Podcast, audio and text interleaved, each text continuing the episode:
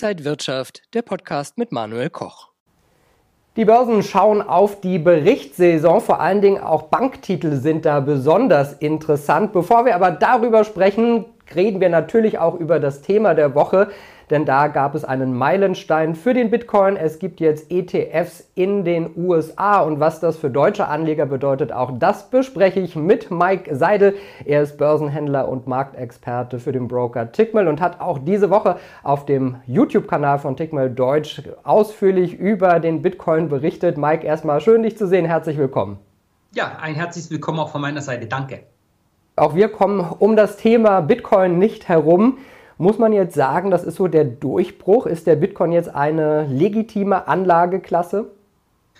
Also für private ähm, Händlerinnen und Händler kann man das jetzt durchaus sagen durch äh, die Genehmigung der ETFs. Allerdings das Thema Handelbarkeit äh, des Bitcoin ist ja schon etwas länger da. Wir haben ja seit, äh, seit geraumer Zeit die Möglichkeit, den Bitcoin auch neben den Wallets als, als Future zu traden, beziehungsweise Produkten wie den CFDs. Von der Seite her ähm, ist dieser, äh, diese Entscheidung der SEC ein weiterer Pluspunkt für diese Assetklasse. Was denkst du denn jetzt, sind da mehr Risiken im Spiel oder jetzt gerade erst recht mehr Chancen? Also im Hinblick auf äh, die Zulassung der, der ETFs auf äh, den Bitcoin äh, ist natürlich die Anlageklasse als solche nicht wirklich verändert worden. Das heißt, die großen Schwankungsbreiten, die wir zuletzt gesehen hatten, sind beim Thema Kryptowährungen jetzt nicht einfach weg, nur weil es dort ein paar ETFs auf, diesen, auf diese, auf diese Assetklasse äh, gibt. Das heißt, was hier erreicht worden ist, ist ein etwas anderer Status aus meiner Sicht und es kann durchaus dazu führen, dass äh, die Schwankungsbreiten etwas kleiner werden, wobei wir hier jetzt im Bitcoin auch in einem schönen trendigen Markt sind und diese sage ich mal, dieses neue Vehikel ähm, öffnet halt einfach auch mehr Menschen die Möglichkeit, an diesem Markt auch zu partizipieren, öffnet die Möglichkeit für, für Asset Manager ähm, mit, diesen, mit, diesen, mit diesen Titeln auch zu arbeiten, Portfolien damit auch aufzubauen. Also das ist schon etwas, das dürfte etwas mehr Marktbreite geben.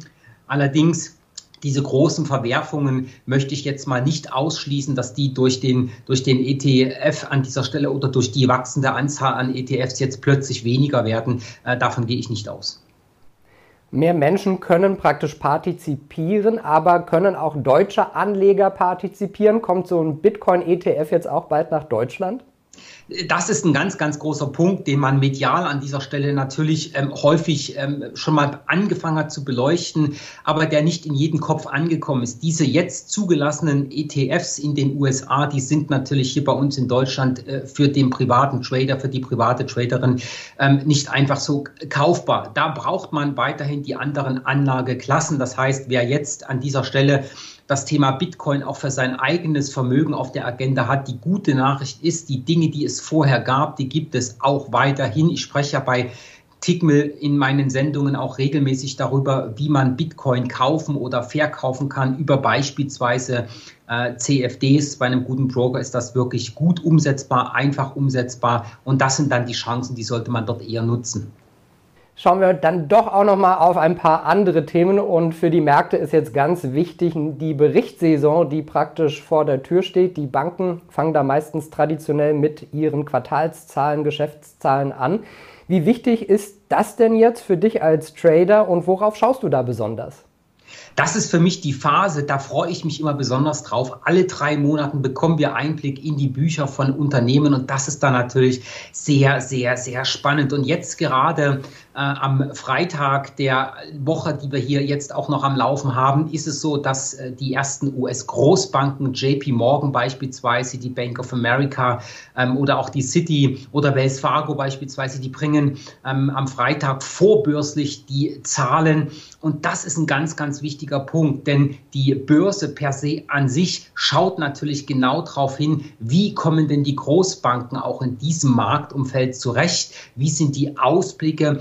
Machen die Zinsen, welche Risiken werden dort möglicherweise gesehen. Und das dürfte dann auch Impulse für die nächsten Handelswochen dann auch geben in der Berichtssaison. Und das finde ich immer sehr, sehr spannend. Und die Chancen, die man in diesen Bereichen hat, sind natürlich die sogenannten Pre-Earning Trades oder auch die Past-Earning Trades. Also immer dann, wenn man im Vorfeld ein paar Tage äh, vor, den, vor den Zahlen schon Bewegungen in einen Titel reinbekommt, äh, dann kann man schon so sehen, was sind denn möglicherweise die Markterwartungen. Da kann man einfach als aktive Traderin und aktiver Trader wirklich richtig gut auch Chancen nutzen, um Performance zu machen. Ähm, und äh, da gerne auch immer wieder meiner Sendung äh, morgens um 8.30 Uhr zuschauen, weil das sind die Themen, die habe ich jetzt regelmäßig auf der Agenda. Und das macht mir als Händler natürlich unheimlich viel Spaß, weil da kriege ich echte Ansätze. Da wird nicht theoretisch über irgendwas vielleicht gesprochen, sondern da gibt es harte Fakten. Und das Wichtige ist dann natürlich auch, der Ausblick der Unternehmen und jetzt auf alle Fälle mal für diesen Freitag ähm, der Ausblick der Banken. Ja, vielleicht kannst du uns nochmal äh, erklären, und ich spüre das schon in deiner Energie, welche Chancen du denn siehst, gerade in dieser Zeit, wo eben so viele Zahlen herauskommen. Die Zeit ist jetzt einfach, wenn wir so viele Zahlen haben, also zum einen, der Punkt ist ja der, wir kriegen nicht alle Zahlen auf einen Schlag. Das ist ja das eine. Das heißt, wir haben jetzt, jetzt in den nächsten Wochen ähm, haben wir die Berichtssaison am Laufen. Ja? Und das, äh, das sehen wir in, bei uns in Deutschland, in Europa, äh, in den USA, also eigentlich rund um den Globus bekommen wir wirklich die Zahlen der Unternehmen. Und da kriegen wir ein echtes Bild aus der Wirtschaft. Weil du musst einfach verstehen, die, die Börse bewegt sich ja, weil Geld in Titel reinfließt oder wenn Titel verkauft werden. Und äh, die großen Impacts, die kommen halt häufig durch echte Zahlen aus den Geschäftsbüchern der Banken und den Ausblicken. Und das ist der, der, der, groß, der riesengroße Vorteil, dass wir dort halt ähm, auch Analysten haben, die dann Kursziele anpassen. Wir haben Geschäftsfelder, wo wir sehen, die fangen an, besser zu funktionieren. Also ein Beispiel, wenn zum Beispiel eine Netflix, die bringt ja auch in Kürze Zahlen, wenn wir dort jetzt sehen, zum Beispiel das neue Abo-Modell, das fängt so Stück für Stück an, Früchte zu tragen, ja, dann kommen dann gleich irgendwann die Analysten um die Ecke und sagen, hey, wenn wir jetzt tatsächlich die und diese Zahlen haben, dann haben wir jetzt die Hochrechnung, dann gibt es Kurszielerhöhung. Und mal abgesehen davon, ob die Kursziele nun irgendwann erreicht werden oder nicht, reagiert der Markt auf diese Dinge. Und das sind die Handelsmöglichkeiten, die wir haben. Also wir, wir als Traderinnen und Trader im privaten Bereich, wir haben es ganz einfach. Wir müssen uns nur in die Situation versetzen, dem Markt folgen zu können. Und das mache ich äh, regelmäßig auch ähm, ähm, persönlich in meinem Portfolio. Und da liebe ich die Berichtssaison, weil genau da kriegen wir das, was wir brauchen. Die Action am Markt, das Momentum, das Handelsvolumen, all das haben wir da. Und das ist eine spannende Story. Und wie geht man da als Trader am besten vor? Wie handelt man da? Ich persönlich habe dort zwei Strategien. Die erste Strategie ist die sogenannte Pre-Earning Trade. Das heißt, bevor äh, die Zahlen kommen. Ich sag mal, da kann man über den Daumen grob eine Woche vorher nehmen. Also das sind auch dann die kurzfristigeren Handelsansätze fängt der Markt in der Regel an, sich auf die Zahlen vorzubereiten. Das heißt, erwartet der Markt etwas Schlechtes, werden die Kurse fallen, erwartet der Markt etwas Positives, werden die Kurse steigen. Das kann man als Traderin und Trader zum einen nutzen, um einen, um ein Investment oder beziehungsweise einen kurzfristigen Trade zu machen, nicht ein Investment. Und auf der anderen Seite dann der Tag, an dem die Zahlen kommen, wenn sie vorbörslich kommen oder der Tag, nachdem die Zahlen gekommen sind, wenn sie nachbörslich kommen. Das ist dann natürlich das das Hauptereignis, wie reagiert der Markt auf diese Zahlen. Und da gibt es halt auch Bewegungen und diesen Bewegungen kann man folgen, beziehungsweise wenn der Kurs beispielsweise vorher gut angestiegen ist, durch die Zahlen stark zurückkommt und dann die Aktie sich wieder fängt und in Richtung der vorhergehenden, ähm, sage ich mal, Bewegung wieder läuft, das sind dann die Chancen und die kannst du jedes Mal gut umsetzen und das ist das Schöne in der Berichtssaison, das gibt es dort regelmäßig. Ja, und regelmäßig sieht man dich eben auch jeden Morgen bei Tickmail Deutsch. Eine große Empfehlung. Ich verlinke mal unten den Kanal, liebe Zuschauer. Schauen Sie da mal rauf und schauen Sie Mike da gern mal über die Schulter jeden Morgen.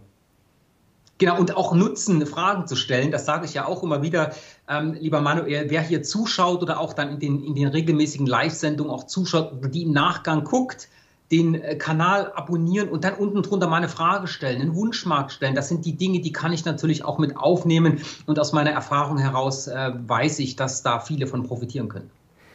Wunderbar, danke dir, lieber Mike. Wir schauen auch dann das nächste Mal speziell wieder dann auf die Berichtssaison. Ich glaube, da haben wir auch wieder viel zu besprechen.